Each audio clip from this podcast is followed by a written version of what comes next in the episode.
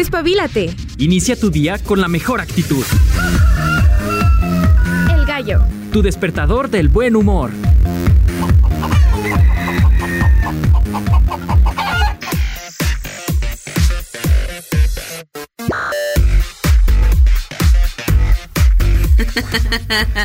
ah, que se nota que estamos en vivo. Muy buenos días, bienvenidos al gallo de Radio UAA, transmitiendo obviamente en directo. Estamos contentos, contentas en esta ocasión. Yo quería hacer como mucho bombo y redoble. Quería hacer un programa especial el día de mañana, pero la verdad es que las ansias, el gusto, no me lo podía aguantar. El día de hoy seguramente quienes nos están viendo en Facebook ya se dieron cuenta, no me encuentro solita. Y es que chica, viene alguien a sumar, viene alguien a hacer un parote. Y que la verdad yo no podría estar más satisfecha, más contenta, más gustosa. Sé que la cabina se va a quedar en buenas manos, la cabina del gallo. ¿Por qué me pongo así? Ay, voy a llorar. ¿Por qué me pongo así de, de emocional?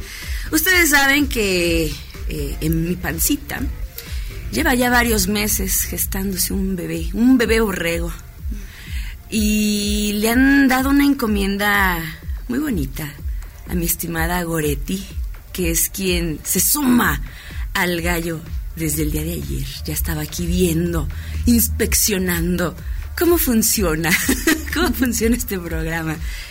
Y le doy la bienvenida, te doy los buenos días, mi estimada Goti y te agradezco plenamente que nos puedas acompañar y que en esta ocasión te paso la estafeta del poderosísimo gallo de Radio A. ¿Cómo estás? Muy bien, muy emocionada. Eh, justamente el día de ayer por aquí ya estábamos observando a, la gran Ale de los Ríos en acción. barbera, barbera. y para mí va a ser un gustazo eh, estar acompañándolos durante este tiempo que Ale va a estar ahí con bebé borrego. Y pues nosotros encantados de, continuar con el proyecto. El Gallo es, es un espacio eh, que pues abre las mañanas para todos, nos, nos anima y pues para mí va a ser un gusto estar ahí. Allá voy a llorar. no se crean, no se crean. No, al contrario, te agradezco muchísimo que tomes las riendas de este programa. Yo sé que te vamos a cobijar muy bien yo sé que el equipo tú ya los conoces, ella ya estuvo con nosotros haciendo servicio, me parece, si no mal recuerdo, hace algunos añitos antes de lo caótico de la pandemia. Así que ya conoces al crew, ya conoces cómo funciona eh, la estación y pues no me queda más que agradecerte. De verdad, yo sé que el programa se queda en buenas manos. No podría estar más satisfecha y más gustosa. Te lo digo de corazón. Y bueno, antes de que nos pongamos a llorar todos, chicas, vamos a platicarle a la gente lo que vamos a estar abordando el día de hoy. ¿Saben que es Jueves Geek? Vamos a estar en esta pausita por los cursos de extensión. Ya se habrán dado cuenta quienes siguen este programa día con día. Y vamos a estar platicando. De cierta manera no nos vamos tan lejos de lo geek, porque vamos a estar platicando con el maestro Rodrigo Abraham Viramontes Martínez, quien mm, pues va a estar dando el curso, va a estar impartiendo el curso de la producción de animación de PowerPoint. Y uno se queda así de, hay animación en PowerPoint. Será como para cambiar la, la hojita de la presentación. Ya sí, agregar un efecto, una transición. Musiquita o algo. en mis tiempos eso se hacía, no era como que domináramos tanto PowerPoint.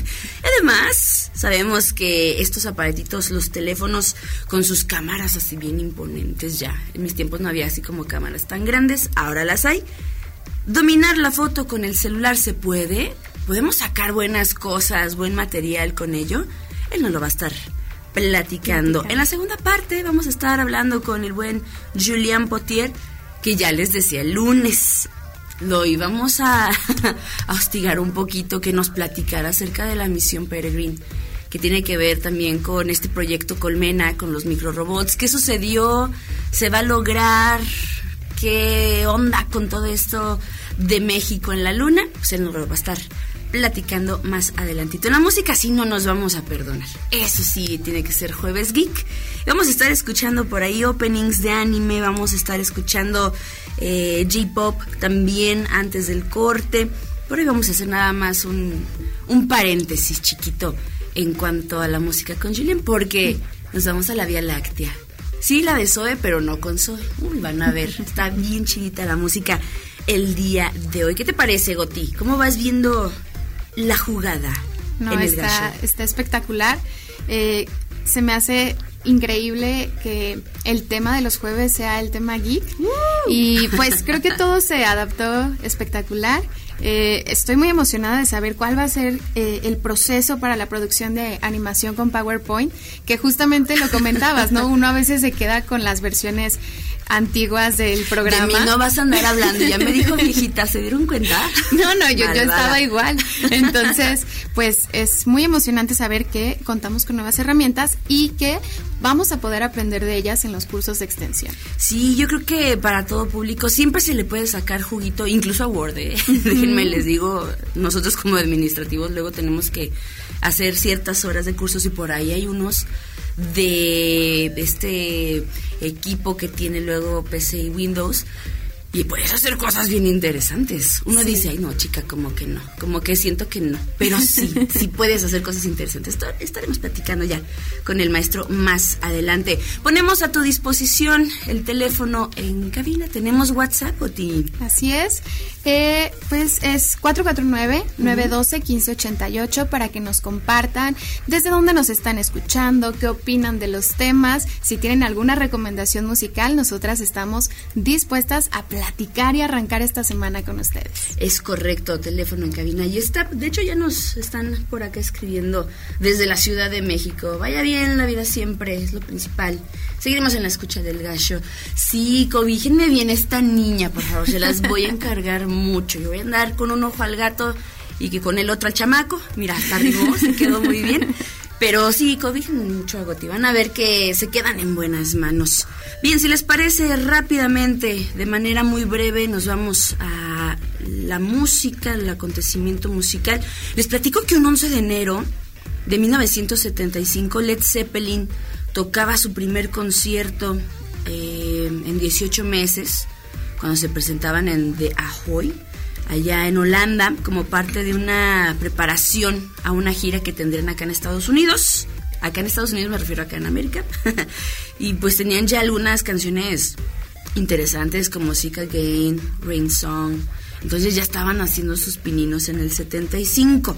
En esta misma vertiente, en ese mismo año, un día como hoy, allá en la BBC, se transmitía una presentación de Pink Floyd que sería grabada en el Empire Pool que está ubicado en Wembley, allá en Inglaterra, obviamente como parte de su gira promocional de Dark Side of the Moon, siendo un éxito, obviamente. La BBC hace cosas muy buenas.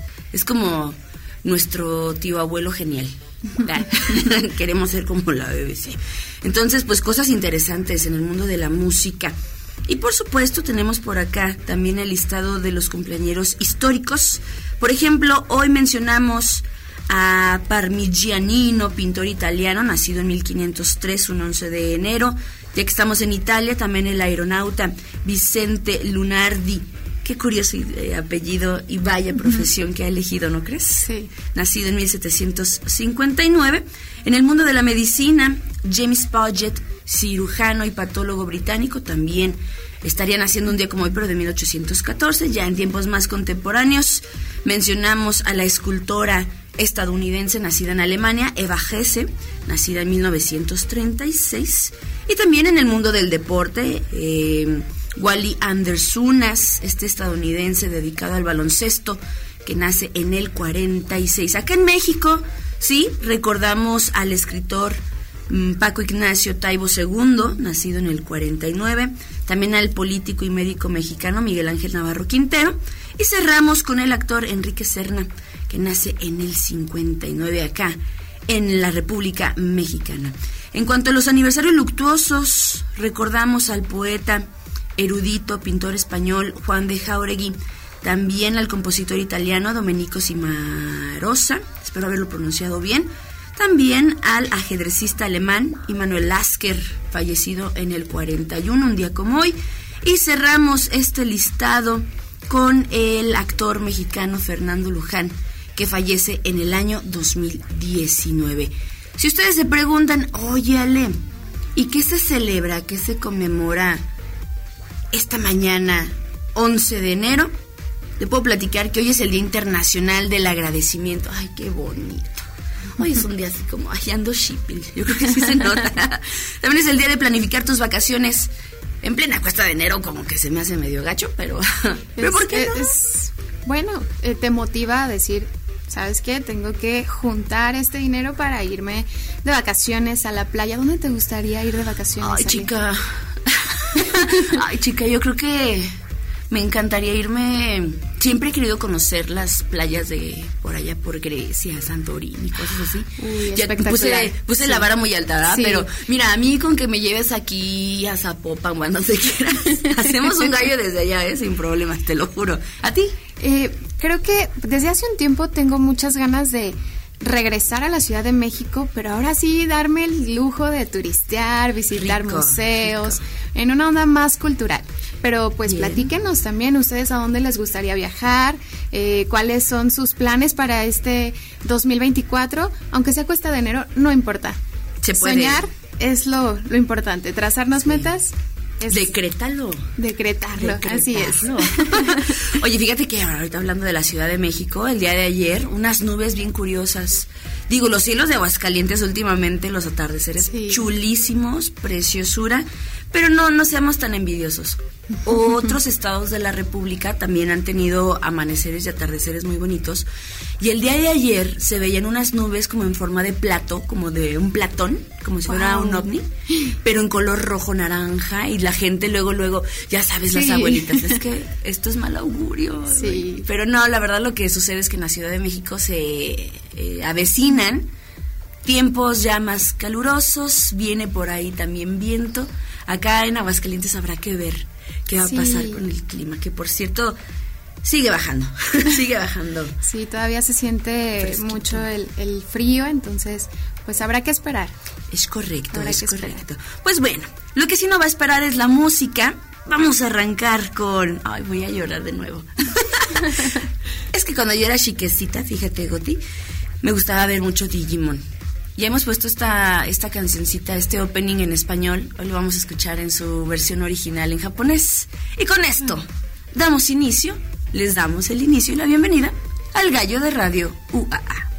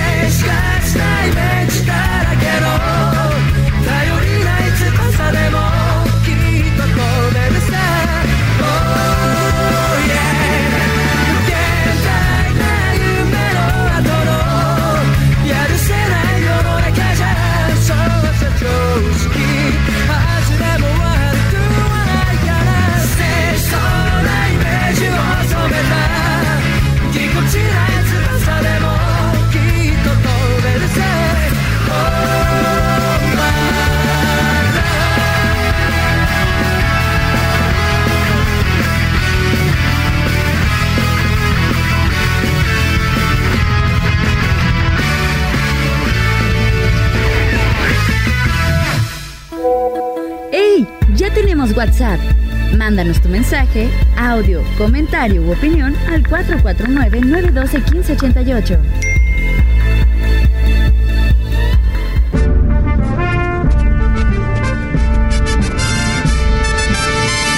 Que suenen los redobles para nuestro invitado del día.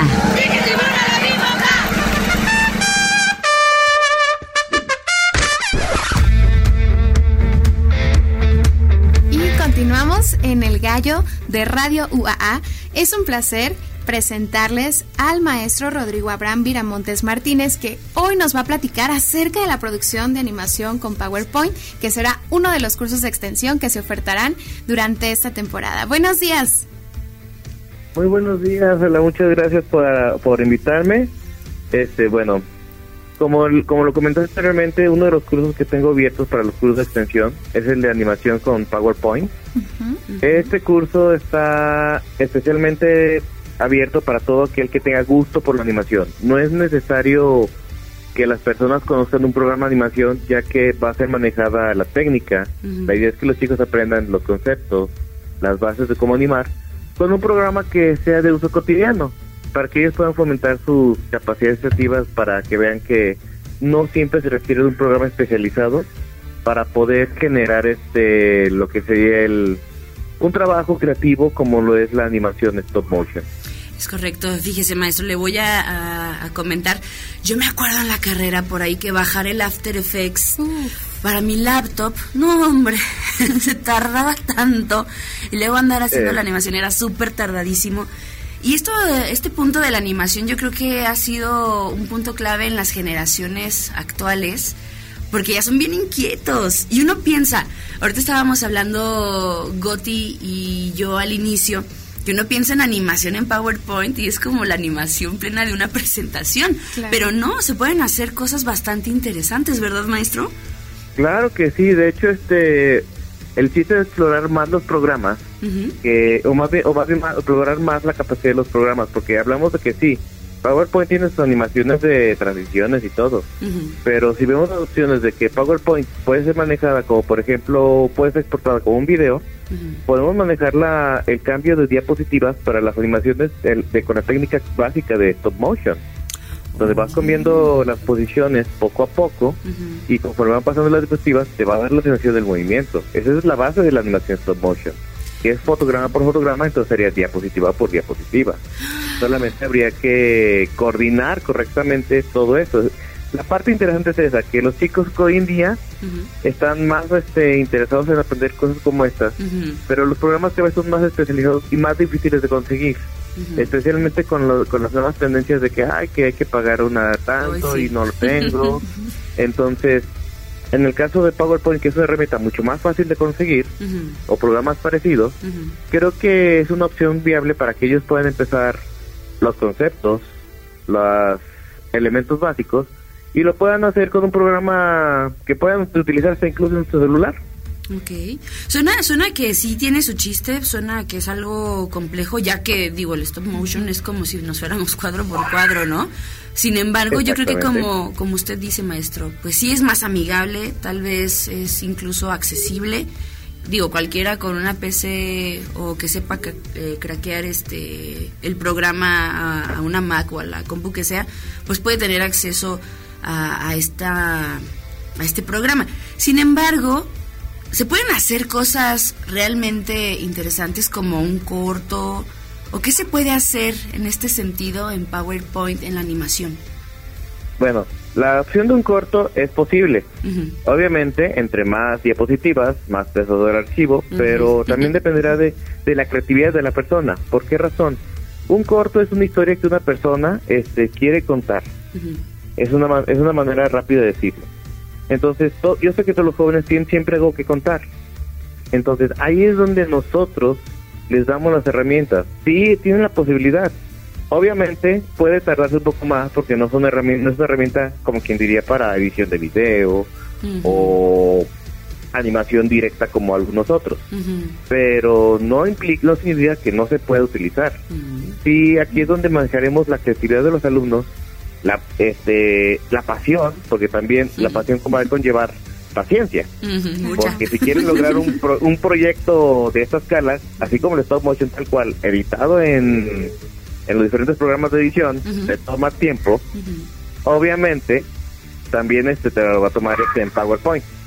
Pero sabemos que cualquier persona creativa con, con herramienta correcta. Cualquier persona creativa con la con la herramienta correcta puede realizar grandes cosas. Excelente maestro, pues nosotros ya estamos listas, tal vez hagamos una animación del gallo, tal vez eh, por ahí Sí, utilicemos sí, de nuestra hecho también se puede hacer. Pueden hacer animaciones cortas que puedan funcionarles Ajá. para cualquier cosa, en este caso para que el gallo tenga más vida, también hizo, hizo una manera de cómo explorarlo. Mm. Y a- incluso agregar la música también puede ser algo que, ya, que, que haga que se vuelva todavía más interesante. Como hace un momento estamos escuchando Ujú. un tema de un anime clásico, imagínense poder hacer todo el video. Se nos fue. Maestro, ¿nos escucha usted? Por acá como que se nos fue la señal con, con usted. ¿Nos escucha, maestro? Bueno, sí, sí, los Ah, escucho. ahí estamos, ahí estamos. Nos comentaba ya. que la música también puede ser un factor importante y que se puede implementar precisamente en PowerPoint. Claro que sí, se puede, puede agregar la música para que empiece a reproducirse y, em- y, por ejemplo, hacer un mini clip musical. Wow. No, hombre, de aquí a MTV De aquí. yo no sé a dónde. Otra parte interesante de sus enseñanzas, maestro, es el uso del celular, pero no de cualquier manera, sino obtener un buen material fotográfico. Con estas Claro que herramientas que tenemos a la mano, yo creo que todo mundo ahorita su teléfono tiene una cámara buenísima, ¿no? No es como a nosotros, Gotita estás chiquita, pero a nosotros nos tocó todavía el celular con unos píxeles horribles, todo con granulado y demás. Maestro, cuéntenos un poquito acerca de este otro curso. Muy bien, mire, el otro curso se llama Domina la foto con el celular. Este programa está igual para todos los jóvenes que quieren aprender fotografía y que obviamente pues también digan, es que no quiero invertir en una cámara profesional o no tengo para poder invertir, me encanta la fotografía y me gusta viajar, pero no puedo cargar con una cámara profesional o no puedo invertir en una. Pero pues la fotografía no solamente depende de, ah, sí, tengo una cámara profesional o no y ya no hice tales cosas, sino que hoy en día los celulares tienen tanta capacidad que dicha capacidad que tienen pueden incluso manejar este, en el, en el caso de algunos celulares que, con los que he trabajado, con los que he estado, tienen las opciones de manejo de cámara profesional y la gente no los explora o tienen muchos trucos que incluso la cámara profesional no tienen. Mm. Entonces, eso quizás es una posibilidad tremenda de creatividad en lo que es la cuestión fotográfica. Entonces, lo que quiero es que los jóvenes que estén interesados puedan trabajar con la herramienta con la que siempre están, Ujú. porque sabemos que hoy en día los jóvenes tienen siempre su celular. Sí. Y si van a tomar una fotografía y quieren hacer algo así, Ujú. van a sacar su celular. Incluso hasta ellos mismos dicen, vamos a hacer una sesión fotográfica y sacan el celular.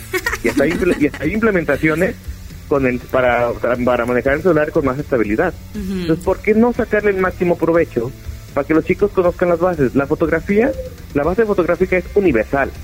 Funciona con cualquier este aparato fotográfico. Mm. La diferencia es cómo este cómo lo utilizan. Claro. Hay una frase que a mí me gusta mucho, que he escuchado, que dice, mi cámara toma fotos ex- excepcionales. Qué bueno que yo le enseñé todo lo que sabe. Bien, no, y le- si le sumamos la inteligencia artificial que ya tienen algunos aparatos, no, hombre. Y esto es un, un, un plus, porque además de sacar buen material, nos permite conocer nuestro equipo, o sea, de, de teléfono. Como dice usted, maestro, a veces no sabemos que tiene estabilizador, no sabemos que tiene este apartado para foto profesional, pero a veces sí le picamos y vemos que tiene, pero no sabemos para qué sirve, la verdad, que vemos ahí tal vez que, eh, no sé, la saturación y demás y no sabemos. Eso está interesante. Parte, parte de esas funciones nuevas con las que hacen los celulares también será para que los chicos la conozcan. Pero también que ellos sepan manejar lo que tienen y sacar un buen producto con ello. Eso. Esa es la parte importante, que si quieren adentrarse en el mundo fotográfico, no sientan que siempre que deben de comprar la cámara profesional si no pueden invertir en ella. Pero que al menos si quieren este, empezar a entrar, pues pueden utilizar la herramienta con la que ya cuentan, que es el celular. Sí, sí, indiscutiblemente. Maestro, si ya nos endulzó el oído y ya nos enganchó, ¿dónde podemos encontrar la información para inscribirnos al curso? Muy bien. Todos los datos para los cursos los encuentran en la página de curso.ua.mx. Ahí se encuentran los dos cursos.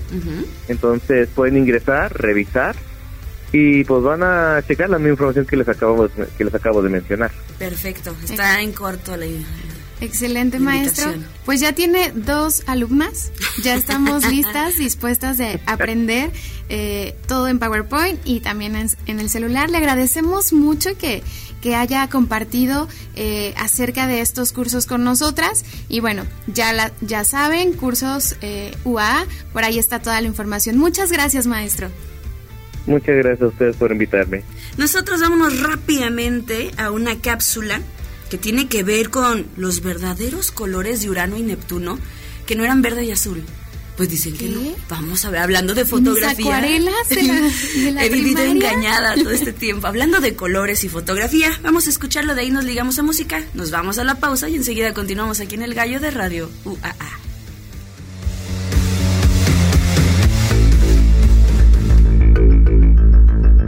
La idea que teníamos sobre los colores de Neptuno y Urano ha sido errónea, según revela una investigación dirigida por un grupo de astrónomos británicos. Las imágenes de una misión espacial en la década de 1980 mostraban a Neptuno de un azul intenso y a Urano de color verde. Pero un reciente estudio se descubrió que los dos planetas gigantes helados tienen tonos similares de un azul verdoso. Las primeras imágenes de Neptuno habían sido alteradas para mostrar detalles de la atmósfera de este planeta, lo que cambió su verdadero color según los investigadores. Los astrónomos saben desde hace tiempo que la mayoría de las imágenes modernas de los dos planetas no reflejan con exactitud sus verdaderos colores. La confusión inicial se debió a que las imágenes captadas de ambos planetas por la misión Voyager 2 de la NASA se alterarían y así se registró en su momento tres colores distintos. Las imágenes se recombinaron para crear las imágenes de colores compuestos que no han estado siempre compensadas con precisión. También se aumentó mucho el contraste para resaltar los detalles de las nubes, los anillos y los vientos de los planetas. En el caso de Neptuno, ambos procesos lo hicieron más azul de lo que realmente era. En el nuevo estudio, los investigadores británicos utilizaron datos del espectógrafo de imágenes del telescopio espacial Hubble y del explorador espectroscópico multiunidad del Very Large Telescope del Observatorio Europeo Austral. En ambos instrumentos, cada píxel es un espectro continuo de colores, lo que permite a los investigadores obtener los colores reales de ambos planetas. El análisis reveló que Urano y Neptuno tienen un tono similar de azul verdoso, aunque los investigadores encontraron una ligera diferencia. Neptuno tiene un leve toque adicional de azul que se debe a una capa de neblina más fina en ese planeta, según demostró el estudio. Mientras que Urano aparece un poco más verde durante el verano y el invierno cuando uno de sus polos apunta hacia el sol. Pero durante la primavera y el otoño, cuando el sol está sobre el ecuador, tiene un tinte más azulado. ¿Y tú? ¿Lo sabías?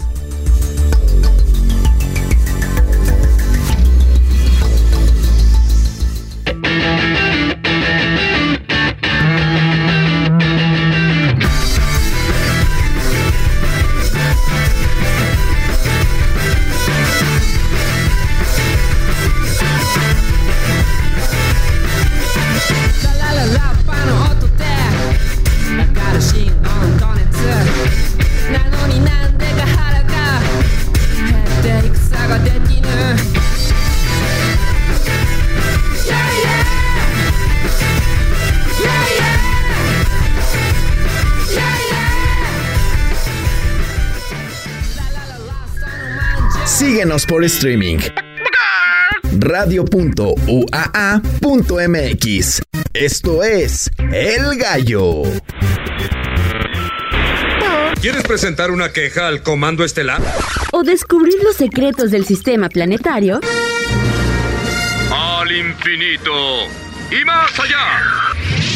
Avances, Ciencia. tecnología, Análisis. Esto es Descubre el universo.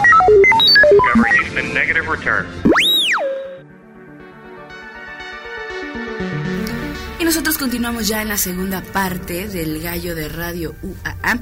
Y a inicios de esta semana platicábamos esta nota que yo creo que todos estábamos muy entusiasmados. Digo, luego de ahí se desencadenaron una serie de eventos desafortunados.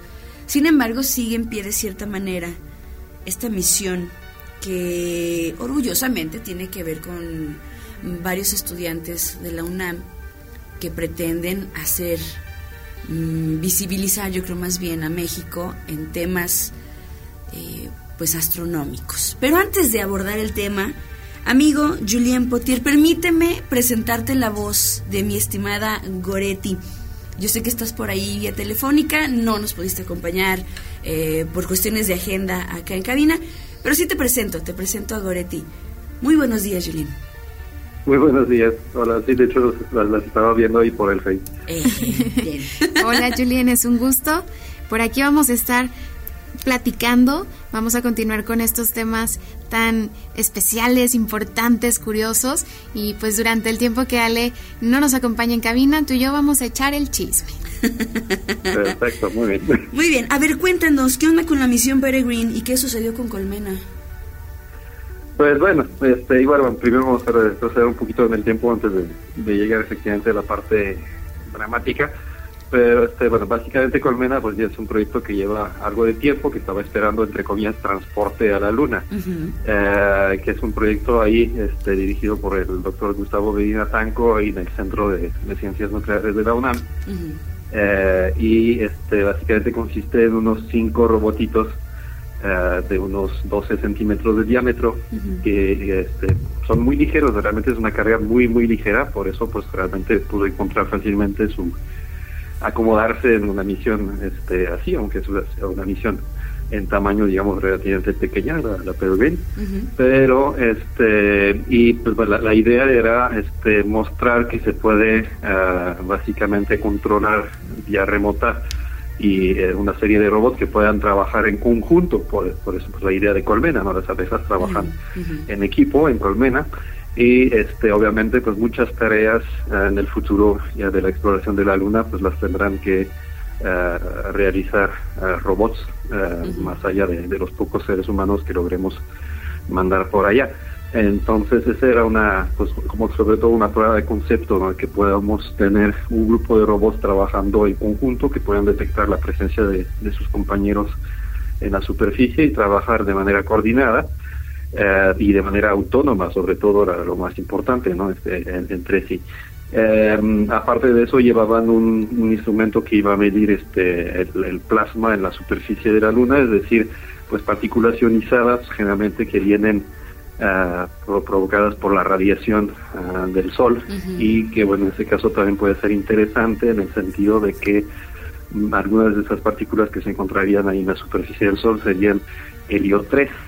El helio 3, pues es algo que, eh, pues, bueno, también el Sol nos manda de, de eso, pero pues con nuestro campo magnético, nuestra atmósfera no llega para nada a la superficie. En la Luna sí se queda, entre comillas decimos, absorbido en la, en la superficie, y ese helio 3, pues es una ah, base para ah, hacer fusión nuclear fantástica, nos permitiría hacer fusión nuclear mucho más fácil eh, que, que con el hidrógeno que tendríamos que, que usar en la, en la Tierra. Entonces puede volverse incluso una fuente de energía bastante interesante para el futuro. Entonces, esos eran los este, objetivos de, de, de Colmena y este pues encontró entre comillas ahí transporte con esa sonda Peregrine de, de Astrobotic, que en ese caso era la primera misión privada, eh, o, o mayormente privada, que iba a alunizar. Eh, y bueno, desgraciadamente, pues como supieron, por ahí unas siete horas más o menos después del, del lanzamiento, eh, pues se dieron cuenta que la, la misión Peregrine no lograba orientar sus, ah, sus paneles solares ah, para poder cargar sus baterías, sino que siempre se iba como que iba girando, lo cual les hizo sospechar pues alguna fuga de, de propelente. Y pues efectivamente tomaron una foto de la, de la misión y se ve un poquito pues abollado. Ahí este la, la superficie y probablemente efectivamente tenía esa, esa fuga de propelente. Entonces lo que hicieron pues es usar el pro- los propulsores de la propia misión eh, para contrarrestar eso, lo cual consume aún más propelente para mantener los paneles cargados y que pues, la misión no pierda contacto con la Tierra. Eh, eso se pudo hacer durante unas 40 horas más y pues bueno, ya básicamente ya se acabó el propelente. Ese propelente también es el que se iba a usar para suavizar el, el alunizaje, entonces pues bueno, esa parte ya también quedó completamente cancelada y pues más que nada, sobre todo pues ahorita ya la misión pues se va ya no se va a poder mantener cargando sus sus sus, sus, sus ah, baterías. Sí, se comentaba que tras el despegue pues habría por ahí sufrido una falla ¿no? en el sistema de propulsión que precisamente ya no iba a permitir pues completar el, el alunizaje que tú mencionas eh, a la superficie de, de, la luna. Sin embargo, por ahí se comenta todavía que se cumplió el 75% me parece de del objetivo y qué se pretende hacer ahora con estos problemas? O sea, ¿sigue ahí esta, esta misión? ¿Sigue ahí el proyecto? ¿Qué es lo que va a suceder? ¿Te parece si me lo contestas ahorita regresando del corte musical? Claro que sí. Excelente. Vámonos a una breve pausa. Les presentamos en esta ocasión Vía Láctea a cargo de Iraidas, una versión bastante interesante. Y ahora continuamos, Goti, si te Claro parece, sí. aquí en el Gasho de Radio UAA.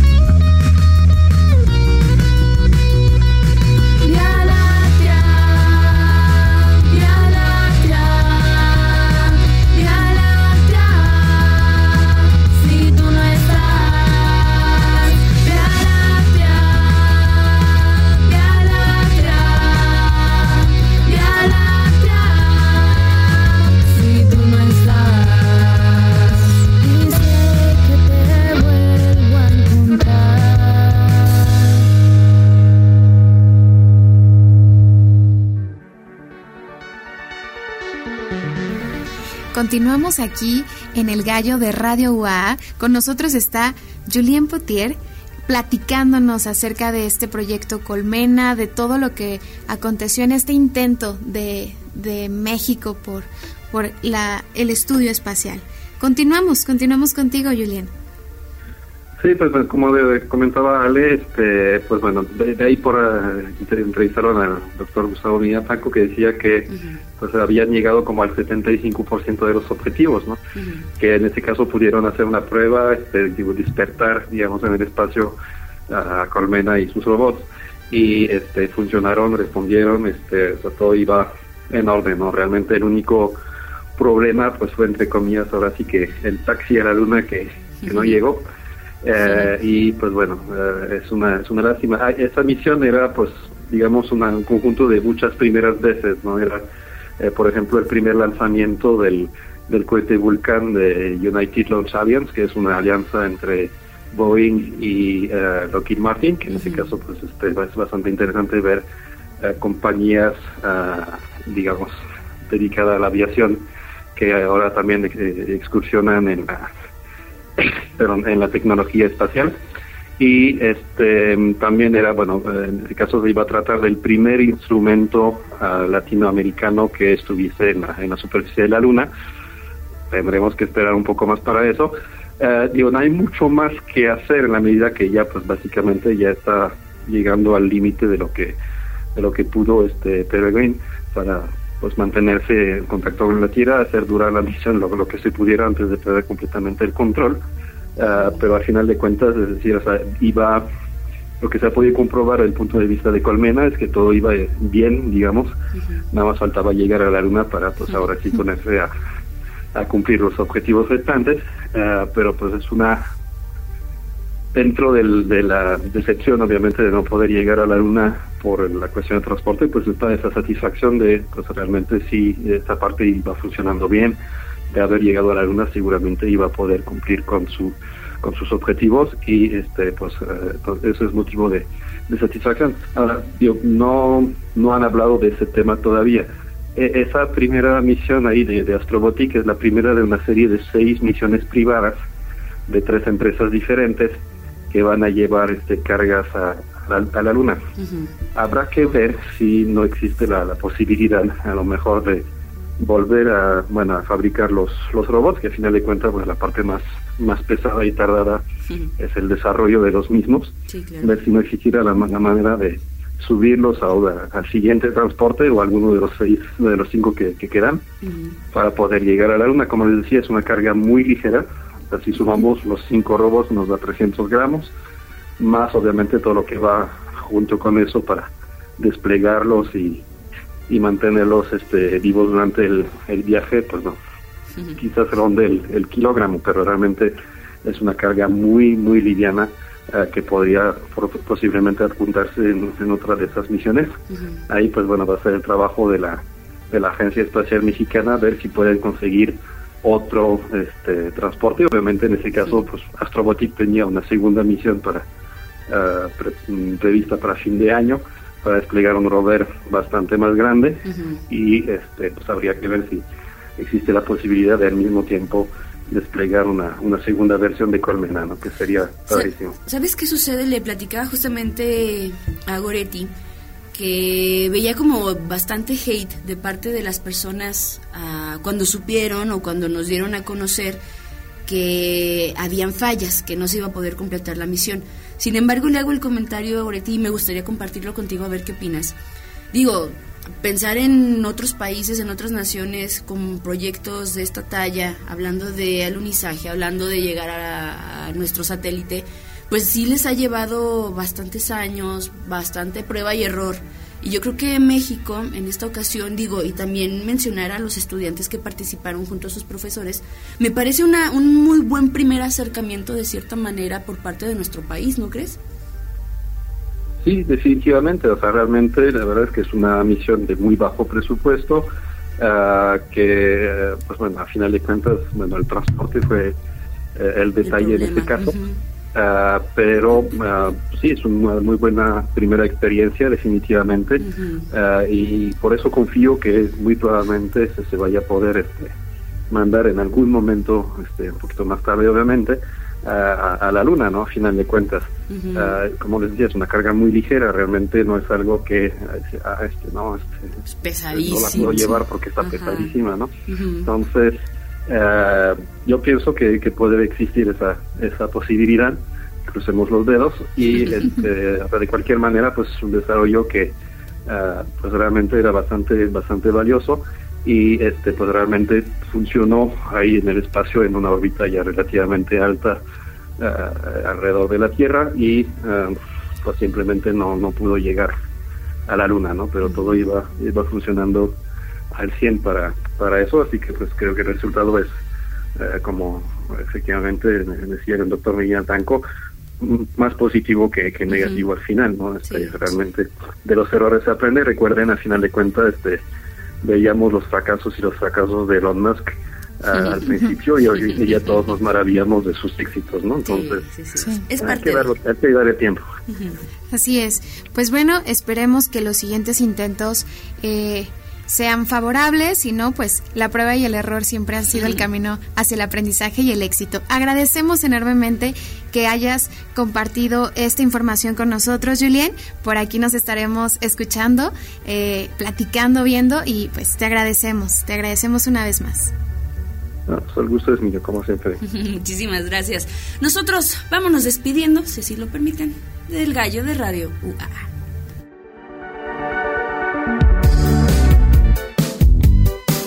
El gallo.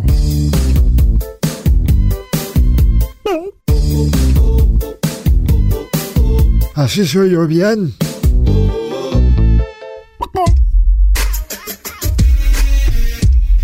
Continuamos en el gallo de Radio UAA. Eh, pues ya hemos tenido un gallo bastante movidito, hemos platicado de varios temas y justo le comentaba a Alecita cuando, cuando llegué en la mañana que una de las noticias que me sorprendieron del día de hoy fue que en Seúl, Corea, eh, ya prohibieron la venta de carne de perro. Qué bueno.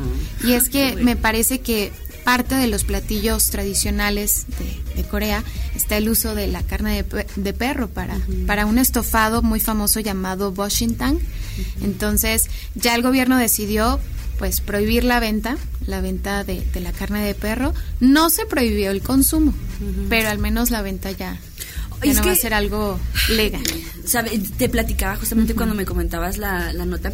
No sé, yo creo que incluso hacemos hasta mofa de, Sí. de la carne de perro en la comida china, ¿no? Pero sí se ha incluso evidenciado, nada plausible, por cierto, la forma tan cruel en que, digo, nosotros acá tenemos mataderos o lugares destinados precisamente para la carne de res, de puerco y de pollo. Pero allá eh, sí es una forma bastante cruel, es como... No sé, no sé. Yo sinceramente me da gusto. Me da gusto. Nunca he comido carne de perro hasta donde yo sé. Hasta donde yo sé. Mira, esos taquitos tal vez De, de cinco... e- eran un poco dudosos, pero mira, no lo sabemos y aquí estamos con perfecta salud. Tú eres lo que comes. Mientras no empecemos a ladrar, todo está muy bien. Oye, pues enhorabuena, qué bueno. Digo, tal vez ellos acostumbrados, para nosotros sigue siendo algo muy exótico. Sin Sí. embargo, pues qué bueno, qué bueno que tengan medida, ¿no? Sí. Eh, en este tipo de, de consumos extraños. En fin. Oye, fíjate, tenemos por acá algunos saluditos. Ya nos vamos. Agradecemos a las personas que se comunican con nosotros, ya sea vía WhatsApp. Mandamos saludos hasta la Ciudad de México, mi estimado Juan Antonio.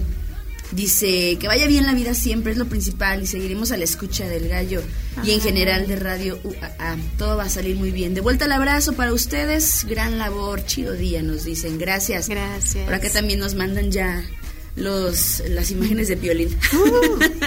Saludos, chicas talentosas, gracias, mi Muchas estimada gracias. Lupis. También por acá Tavi Ríos, buenos días, Ale. Se te va a extrañar, gracias, pero se quedan en muy buenas manos. Excelente jueves, gallos. Qué buen programa, nos dice Ricardo Ángeles Villalpando. Gracias también a ti por los comentarios. Qué buen plan visitar la Ciudad de México. Les digo que Goti, se pueden ir con Goti en tour. sí. Vámonos. Nos vamos Sí. Gotis Tour. Ándale, sí, vamos, a hacer uno. Vamos a armar un tour a Ciudad de México. Nos dice por acá que todo salga muy bien con ustedes. Gracias. Un gusto tenerte por acá. Goti. Bonito día. También le mandamos saludos a Lourdes, a, a Juan Teobal. Excelente jueves, también nos dicen por acá. Por acá Juan Antonio, buenos días, gran programa, saludos, gracias. Le mandamos un saludo al buen Eric Pérez que anda de metiche. Ericito, ¿qué andas haciendo? Ponte a trabajar mejor. No, no te creas, un saludo. También parte de, Sí. de tu generación que estuvo con nosotros acá en radio. Y Almita Ríos hasta Chetumal también le mandamos un saludo. Gracias a todas las personas que se comunican con nosotros. Y Goti, bueno, espero te hayas sentido bien. Yo te noto pez en el agua. sé que te va a ir muy bien y te agradezco de corazón que nos hayas acompañado y sé que te paso la, la estafeta sin problema alguno. No, muchas gracias a ti, Ale, a todo el crew que siempre me recibe con los brazos abiertos. Y con más- tamales. Y con tamales y atolito. Gracias, chiquito. este, yo más que contenta de, de estar una vez más con ustedes. Y pues te vamos a extrañar mucho, Alecita. Ay, ya vamos a llorar otra vez todos juntos. Pero- con tamales. Pero con un atole, está Un bien. atole, estaría súper bien.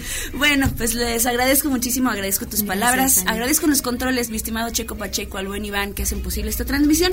Los dejamos con el noticiario matutino a cargo de los amigos de UATV y de Buenas Noticias para que te mantengas bien informado del acontecer universitario. Nosotras nos vamos, chica, pero regresamos mañana en punto de las 7. Goretti Torres. Así es. Ale de los Ríos. Ya nos vamos. Hoy, como todos los días, vamos gallos. Bye bye.